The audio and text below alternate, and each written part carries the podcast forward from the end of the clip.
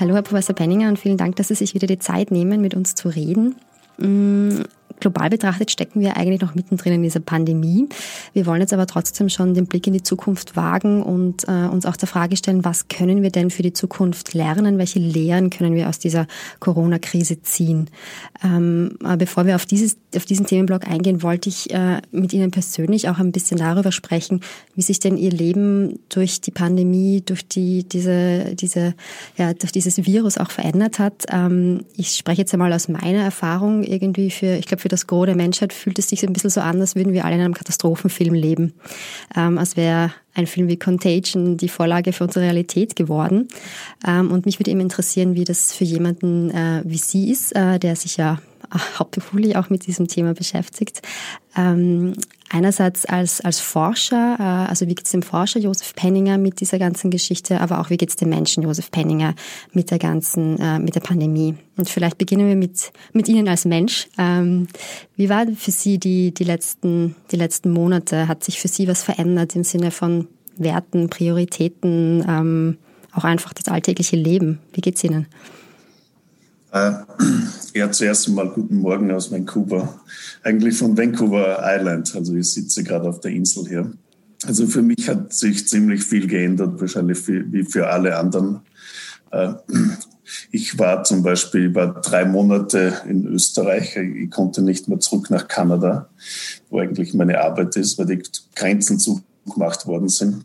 Ich war dann einer der wenigen, die dann gereist sind um diese Zeit dann, so vor fünf Wochen dann merkt man so richtig, wie die Welt zugesperrt hat. Also kein Mensch in Frankfurt am Flughafen oder in Toronto am Flughafen.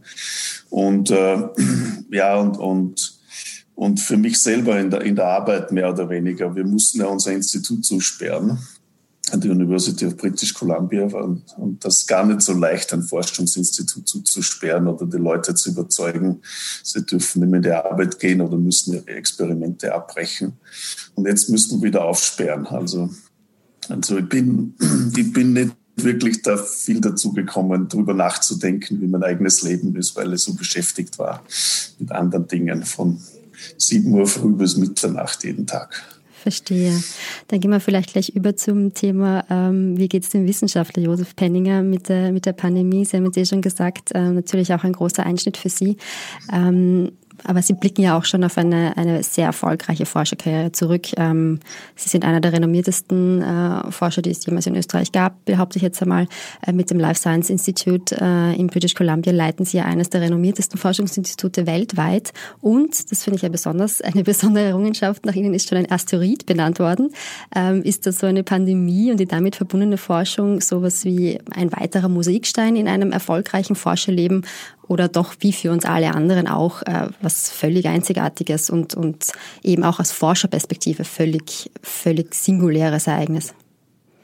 Ja, ich glaube, es ist ein singuläres Ereignis. Wir haben zwar alle gewusst und erwartet, dass irgend so was kommt, so wie der nächste Komet kommt mal auf uns zu, aber, aber natürlich, äh, dass es dann wirklich kommt, mit dem hat keiner gerechnet. Ich muss auch sagen, ich habe immer darauf hingewiesen, dass das Virus nicht harmlos ist, aber dass es so weit kommt, dass die Welt zusperrt, mehr oder weniger. Und so viele Leute infiziert werden, also mit dem habe ich auch nicht gerechnet. Also ich glaube, wir haben das alle wirklich unterschätzt. Das wird ein singuläres Ereignis bleiben, hoffentlich. Ich meine, es werden immer wieder Viren auf Menschen springen, aber ich glaube, in diesem Ausmaß wird das wahrscheinlich in den nächsten paar äh, Jahrzehnten nicht mehr so kommen. Äh, ich habe ja damals äh, aus, aus, Interesse in, in der Entwicklung von Fliegenherzen äh, Gene gesucht, die, die das, die Herzentwicklung regulieren bei kleinen Insekten. Und wir haben damals äh, ACE2 mitentdeckt. Und ACE2, stellen Sie jetzt heraus, ist, ist im Zentrum der Covid-19-Pandemie weil das ist die Tür, die das Virus verwenden muss. Also vor 10, 15 Jahren haben wir alles, alle die Arbeiten gemacht mit ACE2. Dann ist das Interesse ein bisschen weniger worden. Und jetzt plötzlich ist meine Arbeit, die ich vor 20 Jahren angefangen habe, zu, zu globalen Interesse worden. Also das ist ziemlich interessant. Und, und wahrscheinlich ist ACE2 jetzt das meist beforschte Protein auf diesem Planeten. Und, und jeder arbeitet dran. Also das war ziemlich interessant für mich zu sehen, da ich das mitentdeckt habe, wir die ersten Arbeiten gemacht haben. Dann hat es keinen mehr wirklich interessiert, was das macht. Und jetzt tun es alle. Also in dem Sinne war das interessant. Andererseits äh, äh, hat diese Pandemie auch dazu geführt, dass die ganze Welt sich auf ein Thema fokussiert hat. Äh, das ganze Forschungsgeld mehr oder weniger in den letzten Monaten geht in dieses eine Thema.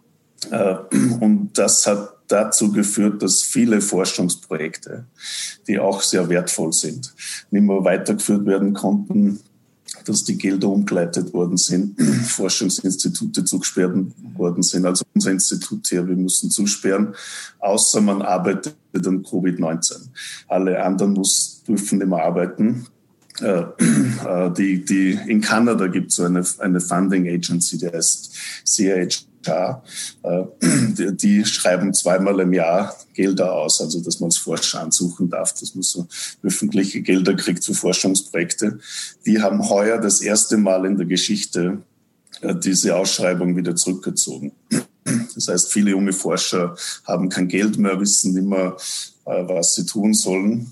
Und das andere ist natürlich für, besonders da jetzt an einer nordamerikanischen, und einer großen nordamerikanischen Uni arbeite, äh, was dazu kommt, ist, äh, das Business Model dieser Universitäten ist zu, zu großen Teilen äh, Tuition Fees. Also die Hälfte des, des Budgets der University of British Columbia kommt von Tuitions, also Gelder, die die Studenten zahlen, dass sie studieren können. Die Leute, die meisten zahlen, sind internationale Studenten. Und die brechen natürlich alle weg. Also es wird wahrscheinlich zu einem, einem Blutbad bald kommen in der Forschung. Also ich wette, dass unsere Gehälter bald gekürzt werden und dass, dass nicht alle, dass manche Leute ihre Stellen verlieren, weil sie die Universitäten das nicht mehr leisten können. Wahnsinn. Und ich wollte Sie nämlich eben nachher fragen, ob für die Wissenschaft nicht gerade jetzt diese Pandemie eigentlich eine wahnsinnige Chance ist, weil die Menschheit ja wohl noch nie so interessiert an Wissenschaft war, wie gerade jetzt. Es werden ja auch, auch äh, Forscher zu, zu regelrechten Medienstars. Ähm, an deren Lippen hängen, hängt die Politik, aber hängt irgendwie auch die ganze Welt, um, um eben zu bekommen, was passiert da gerade. Also ist das nicht auch ein, eine wahnsinnige Chance für Wissenschaft daraus, ähm, eben da was mitzunehmen, einfach diese, diese Wichtigkeit auch mitzunehmen, die sich gerade jetzt gezeigt hat, wie wichtig es ist, Grundlagenforschung zu machen, wie zum Beispiel Sie sie gemacht haben mit dem AS2-Rezeptor vor, vor Jahrzehnten? Ja, ja, ist es auch. Also ich, war ja lange in Österreich, bevor ich wieder zurückgegangen bin nach Nordamerika. 16 Jahre. Und ich habe mir immer verzweifelt probiert, dass, dass Wissenschaft auf Frontpage News in Österreich kommt. Und ich muss ehrlich sagen, ich habe das nicht wirklich geschafft. Aber in den letzten drei Monaten, glaube ich, war ich oft auf Frontpage News. Also in diesem Sinne ist Wissenschaft wirklich ins Zentrum gerückt und, und auch in das, in das Global Consciousness gerückt, nicht nur in Österreich, sondern auch überall dass das wichtig ist und dass Wissenschaft auch Lösungen anbieten kann. Mhm. Es ist ein Virus, das wir studieren, das können wir verstehen. Und da spielt natürlich Wissenschaft eine wichtige Rolle. Ja, absolut. Also ich glaube, es ist eine einmalige Gelegenheit auch für die Wissenschaft, dass wir mal zeigen, was wir können. Und wir können sehr viel. Wir als Gemeinschaft der Wissenschaftler. Wie ging es Ihnen damit? Äh, Sie haben ja schon gesagt, Sie haben die Titelseiten äh, geziert in Österreich, wahrscheinlich nicht nur in Österreich. Ähm, andere Leute wie Christian Drosten in Deutschland, ähm, wahnsinnige Präsenz, auch wahnsinnige Anfeindungen teilweise ausgesetzt. Aber wie geht es einem Wissenschaftler damit, plötzlich so, so viel Öffentlichkeit zu haben, ähm, so viel erklären zu müssen oder zu dürfen, beides wahrscheinlich. Ähm, und in Ihrem Fall vielleicht auch diese Erwartungen, die ja auch an Sie gerichtet werden, ähm, mit diesem Penninger-Medikament, wie es ja inzwischen ja breit heißt, ähm, worauf irgendwie die ganze Welt wartet. Also wie fühlt man sich da plötzlich so im Mittelpunkt zu stehen? Ja, einerseits ist es natürlich gut. Ich meine, deswegen, jetzt glaube ich, brauche ich gar nicht, für, also brauche kann nicht anders sagen. Andererseits ist natürlich die Erwartung oft zu groß. Also manchmal fühlt man sich schon wie ein Atlas, wo mhm. viele Steine auf den Rücken sind. Und, aber, aber wenn man sich natürlich äh, darauf einlässt, dann muss man auch wissen, auf was man sich einlässt. Und wir wissen alle, mit Medien hat man das, das Gute und auch, äh, man kriegt auch Anfeindungen und das ist das ist halt normal. Also mit dem habe ich schon seit paar, paar Jahren gelebt. Und mit dem muss man umgehen können. Also, und nur zu erwarten, dass man die guten Dinge kriegt. Ich meine, da ist man wahrscheinlich ein bisschen zu naiv. Geht sich nicht so, immer ganz aus, ja.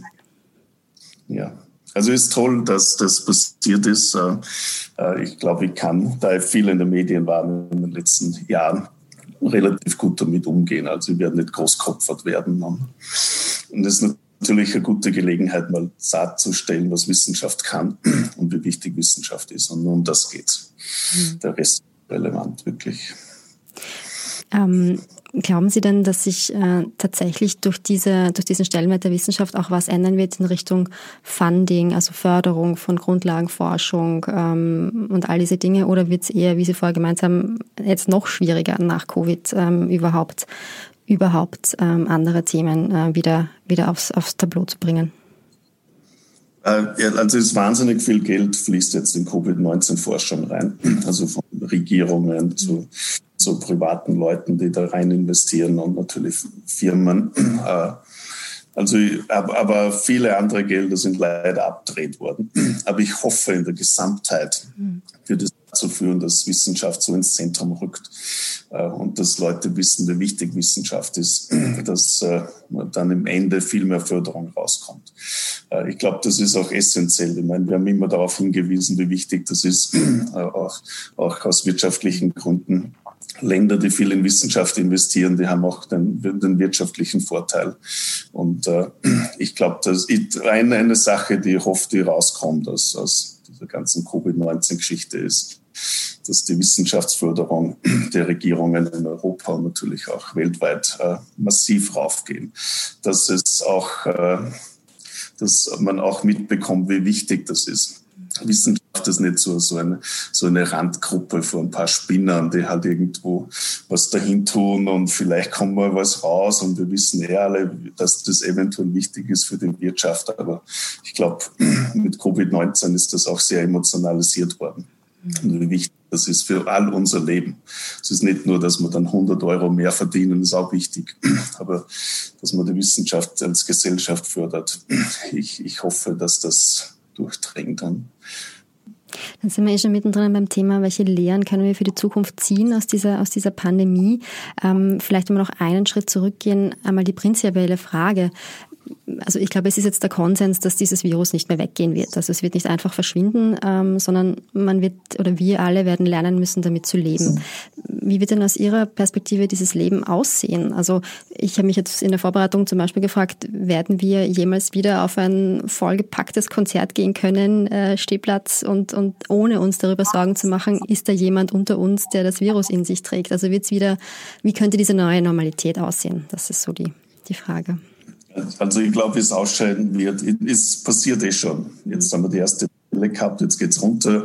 Äh, in Europa und vielen anderen Ländern werden die Fälle weniger. In anderen Ländern wird es noch mehr, wie in Amerika leider, also in den USA und vielen anderen. Also, also wir sind noch gar nicht am Peak der, der Kurve global, aber in Europa geht es schon runter.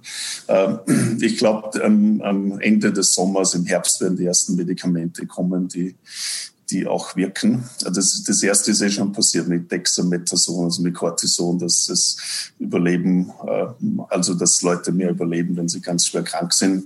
Ich hoffe, ich hoffe natürlich, dass unser Medikament auch dazugehört, dass es einen Beitrag dazu leistet, dass die Leute, wenn sie krank werden, äh, dann nicht ganz, ganz schwer krank werden. Es wird sicher andere Medikamente auch geben. Ich glaube, wir werden so im Herbst ein Arsenal von bestimmten Medikamenten haben, die helfen können in bestimmten Stadien der Erkrankung.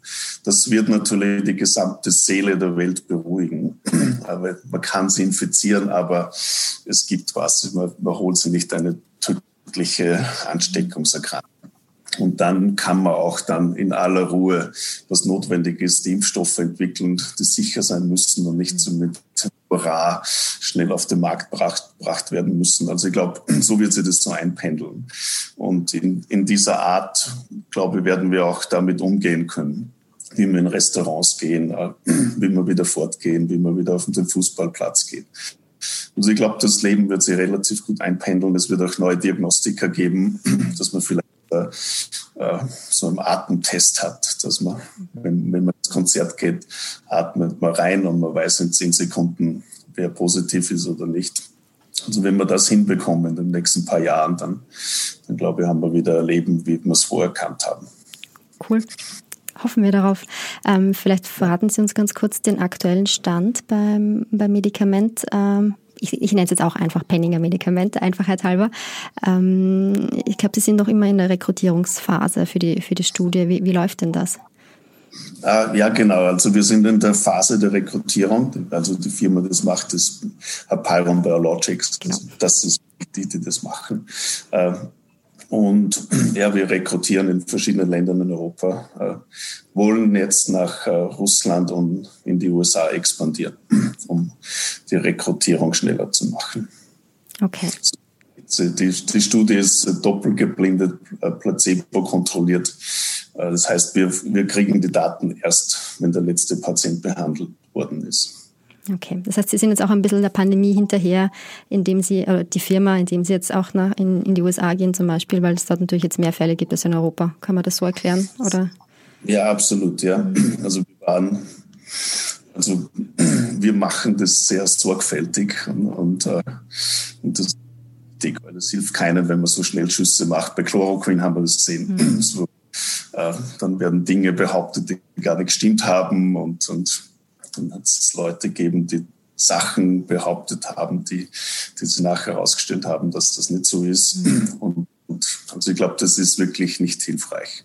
Äh, die Medien haben das gespielt, äh, Regierungen haben das gespielt. Ich glaube, es ist wichtig, dass man das sauber macht. Aber dadurch waren wir immer ein, zwei Schritte hinter der Pandemie her. Also, aber wir lernen natürlich draußen und hoffen, dass wir jetzt äh, so schnell wie die Pandemie laufen, laufen können. Super. Das heißt, Herbst ist noch immer so der, der Zeithorizont, wo Sie mit den ersten Ergebnissen hoffen aus der Studie, oder? Ja, absolut, ja.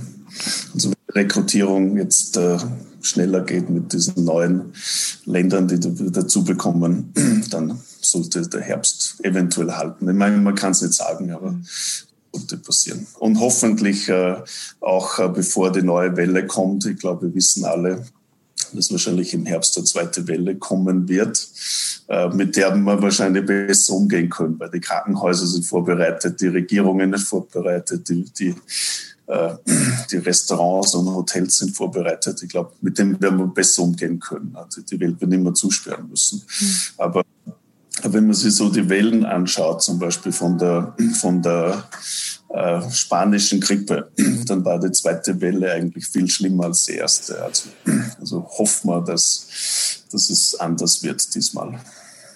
Das heißt, zweite Welle wahrscheinlich ja, zweiter Lockdown eher nein, würden Sie sagen? Genau, genau. Okay. Das kann sein, weil das Virus mutiert sich. Also es ist nicht so ein Virus, das gar nichts macht. Also die Mutationsraten sind so ungefähr die Hälfte von den Grippeviren. Mhm es wird sich ändern. Jetzt hat sich auch schon geändert. Zum Beispiel das erste Virus und die Sachen kommen jetzt raus, weil in, in Vancouver weiß ich das zum Beispiel. Das Virus ist reinkommen sehr früh aus China, äh, war aber nicht so infektiös und, und ist in kleinen Gruppen geblieben. Und deswegen hat es Vancouver kaum getroffen. Und Kanada wurde dann neu infiziert äh, über Europa. Mhm. Also und deswegen hat es die Ostküste an Kanada so getroffen, Montreal, Toronto. Äh, und dieses äh, Virus hat, hat wahrscheinlich dann in Europa eine zusätzliche Mutation gekriegt, dass es infektiöser worden ist. Und infektiös ist worden, weil das, das hat ja diese schönen, schönen Spitzen, die rauskommen, diese Spike-Proteine. Ja. Und wenn sie das Virus zusammen also wenn, wenn das Virus äh, reift in unseren Zellen und dann ein Viruspartikel macht, dann fallen die aber auch auseinander. Aber diese Mutation hat dazu geführt anscheinend, dass das Virus viel stabiler ist. Und wenn es natürlich stabiler ist und fünfmal länger leben kann, mehr oder weniger, oder nicht auseinanderfällt, dann kann es auch mehr infizieren. Also das ist wahrscheinlich passiert in der Entwicklung dieses Virus. Wie sich das jetzt ausspielt, ob das jetzt äh, milder wird oder, oder stärker wird, das wird sich zeigen. Ja. ja. gestern habe ich erst von einem Forscher den Satz gehört, wir, wir sehen Evolution im, im Zeitraffer. Das finde ich eine ganz schöne Metapher oder ein ganz schönes Bild eigentlich, was, wie wir gerade diesem Virus, Virus zuschauen können, oder? Ja, absolut, ja. Ich meine, Viren, mit Viren sehen wir Evolution ständig im Zeitraffer. Okay. Das ist ein schönes Bild. Und äh, ja, und, und wenn man, ich, ich liebe ja Viren und wenn man sich überlegt, dass zehnmal mehr Viren existieren auf diesem Planeten als alle Organismen zusammen, inklusive Bakterien, dann, dann weiß man eigentlich, wer unseren Planeten kontrolliert. Und, und ich finde, es gibt da tausende Virenspezies und die sind also ich bin völlig fasziniert. Ich arbeite seit vielen Jahren an Coxsackie-Viren, die, die, machen zum Beispiel Herzmuskelentzündung. Äh, und äh, wir arbeiten an Ebola-Viren und, und, und so ein paar interessanten Viren. Also ich bin wahnsinnig fasziniert bei diesen Viren. Man muss ja auch in das Virus reinversetzen, äh, wie, mhm. welche Tür verwenden, um, um, um uns zu infizieren, andere Spezies zu infizieren. Also, und jetzt mal, wenn ich im Ozean schwimmen gehe, dann, dann trinke ich wahrscheinlich Millionen von kleinen Viren. Also die meisten sind ja völlig harmlos, aber manche springen halt auf uns und drehen unglücklicherweise die falschen Türen. Ein Grund, warum das Virus, das erste SARS-Virus und jetzt dieses zweite SARS-Virus, das Covid-19 auslöst, so tödlich worden ist, ist, weil es die falsche Tür getroffen hat. Also ACE2, ACE2 schützt viele Organe und deswegen macht dieses Virus diese schwere Organerkrankung, während andere Coronaviren uns halt geben für einen Tag oder zwei und das war's dann. Hm. Jetzt haben Sie vorher gesagt, dass, ähm, dass das hoffentlich oder wahrscheinlich ein singuläres Ereignis ist, auch für Sie als, als, als Virenliebhaber. Ähm, aber gleichzeitig äh, hört man ja eben jetzt von, von Virologen, ich glaube, Sie haben es ja auch schon mal gesagt, dass dass man eigentlich schon davon ausgehen musste, dass sowas einmal passieren wird, dass es ein Virus geben wird, das, das eine Pandemie verursacht und das diesen, diesen Siegeszug um die Welt antritt. Was, was muss denn jetzt die, was müssen wir alle, was muss die Welt lernen, um, um vorbereitet zu sein, dass so etwas nicht mehr passiert? Also die Theorie oder die Hypothese ist ja, das kommt von diesem Wildtiermarkt in Wuhan. Ähm, würde es reichen, solche Märkte einfach zuzusperren oder braucht es da schon viel mehr an, an Schritten, vielleicht auch an, an Krisenmanagement oder Krisenvorbereitung, um, um so etwas ein zweites Mal zu verhindern? So, also diese Viren sind immer gesprungen, wenn man sich auch die Geschichte anschaut. Wenn man so das Buch über Thomas Cromwell von Hilary Mantel liest zum Beispiel, dann, dann, dann wo seine Kinder dann sterben an einem Virus, an, einer, an einem Fieber, also diese, diese Viren sind ständig äh, durch die Welt gegangen. Im alten Österreich, äh, glaube ich, da durfte keiner über die Grenze, der nicht dann zwei Wochen dann in Quarantäne war, um, um, um äh, das einzudämmen. Also dieses Wissen, dass Erkrankungen streuen und dass es nicht, nicht unbedingt dass Viren gibt oder Bakterien, sondern dass Erkrankungen streuen und dass man die durch Quarantäne kontrollieren kann. Ich glaube, das hat die Welt schon immer gehabt.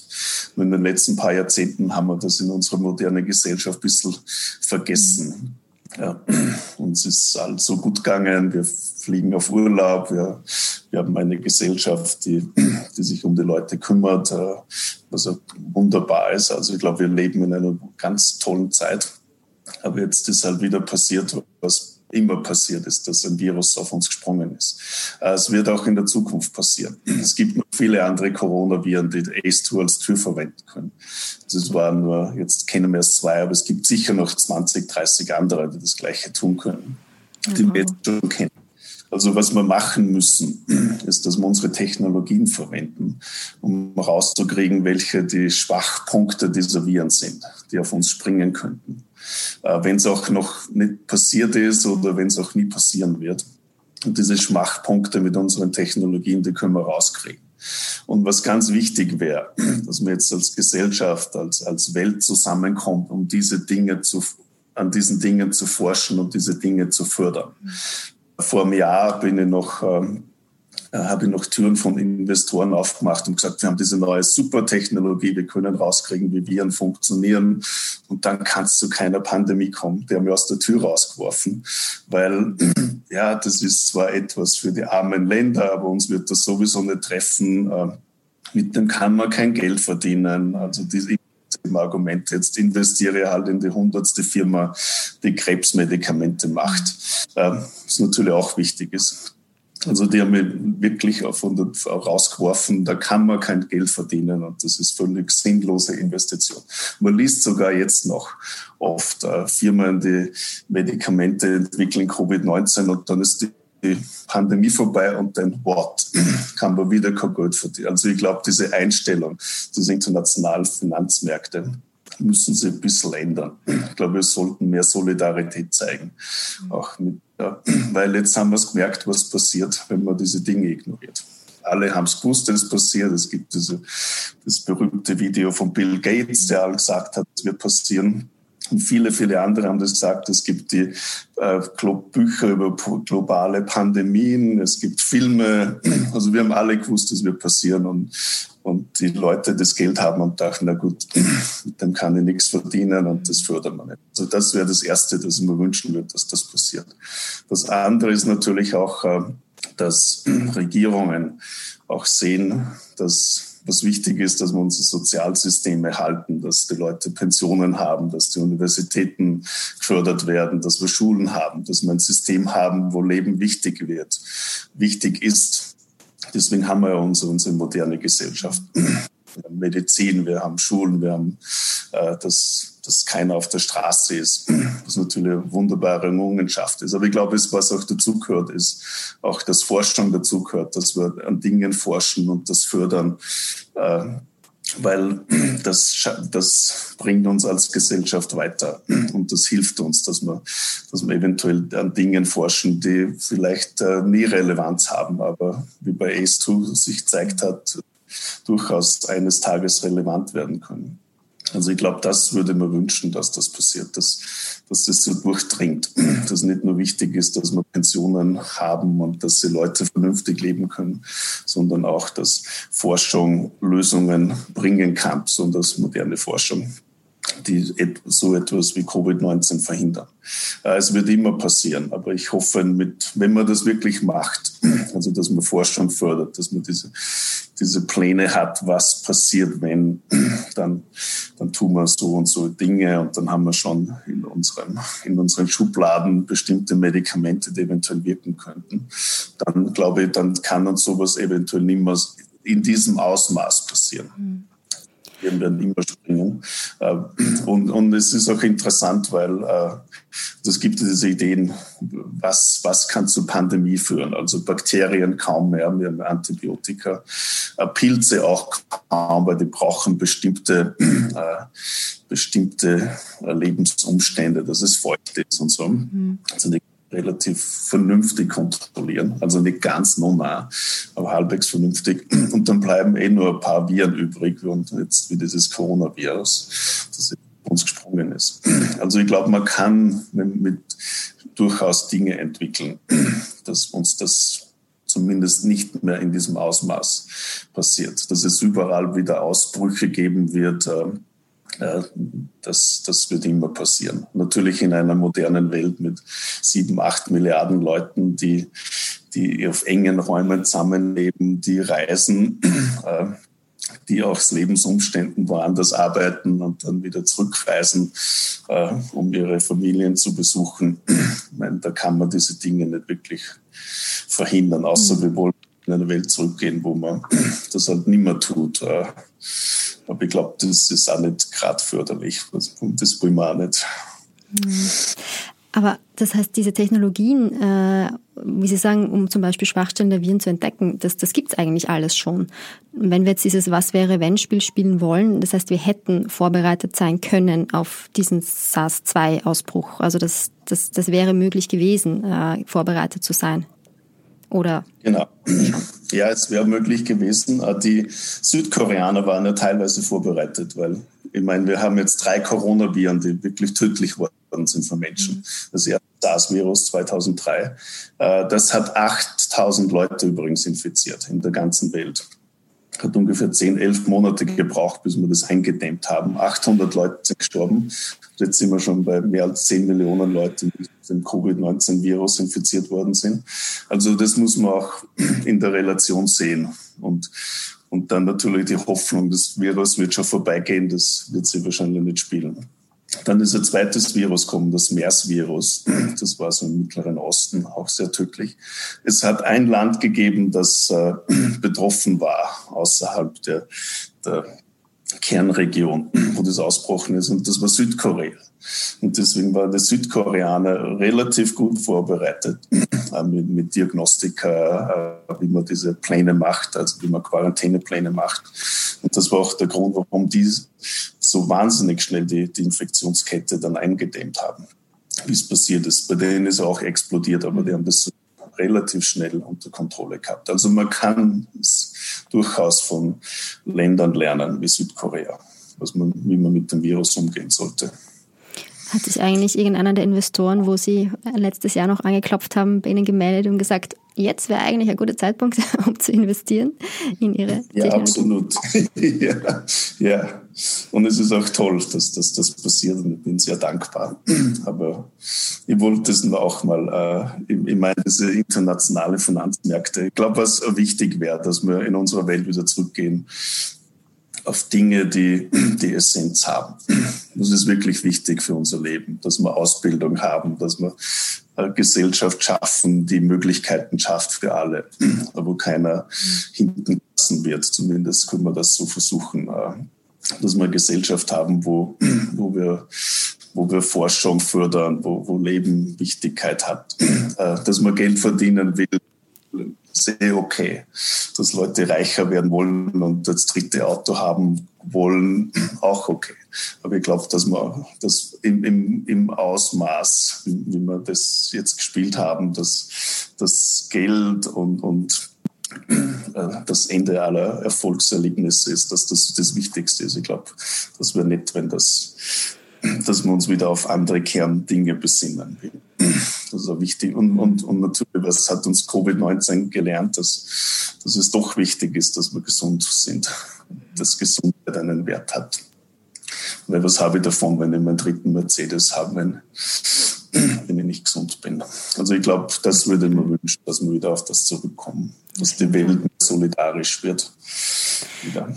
Und ja. das noch Geld verdienen können und reich werden wollen und können, ist eh okay, ist eh kein Problem. Und ich glaube, andere Dinge sind auch wertvoll. Weil Sie jetzt gerade solidarisch gesagt haben, äh, einen Aspekt wollte ich noch ansprechen, ähm, auch so ein, ein, Zukunftsausblick. Wir warten jetzt ja alle auf diesen Impfstoff, ähm, aber auch wenn der Impfstoff da ist, gibt es ja noch große Hürden. Ähm, produzieren für Milliarden von Menschen, fair verteilen auf der ganzen Welt.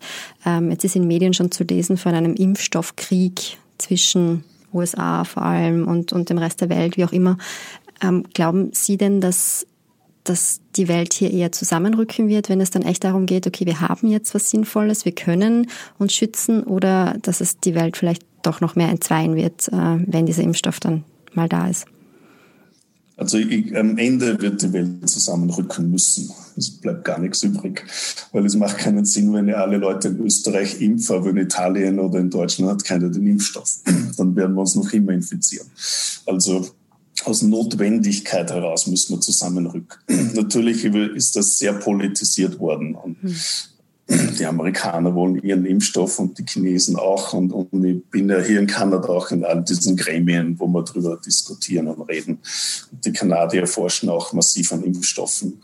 Und es gibt viele großartige Ideen.